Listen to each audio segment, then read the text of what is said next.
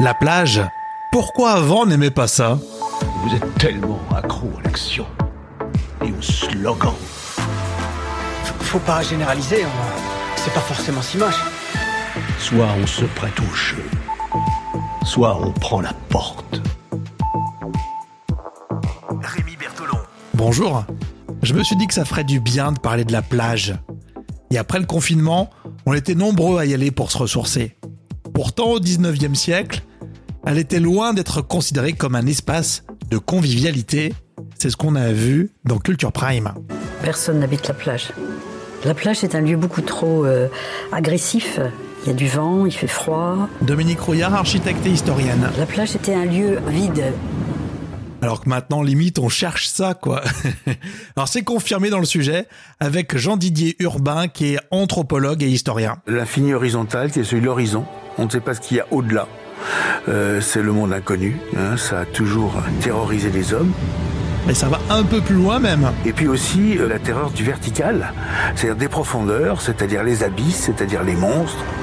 Et puis à un moment donné, il y a eu un basculement avec le religieux. C'est ce que dit Alain Corbin, historien et auteur.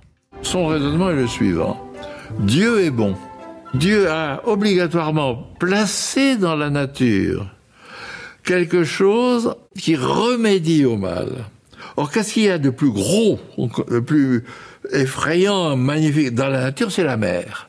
Donc, dit le docteur Russell, la mer doit porter remède. Et ensuite, la bourgeoisie s'installe. Ils ont transféré un mode de vie urbain sur le bord de mer. La promenade dans une station balnéaire, c'est les Champs-Élysées. On y défile, on y défile. Et c'est toujours un peu ça, hein. Au fond, la plage n'a pas forcément besoin de la mer pour exister. Parce que la plage, elle sert d'abord à autre chose. Elle sert d'abord à se mettre ensemble, à être ensemble.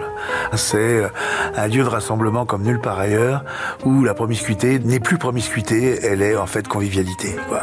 Le sujet dans son intégralité sur Culture Prime, l'offre culturelle 100% vidéo créée par les entreprises de l'audiovisuel public français. Voilà, j'ai tout dit.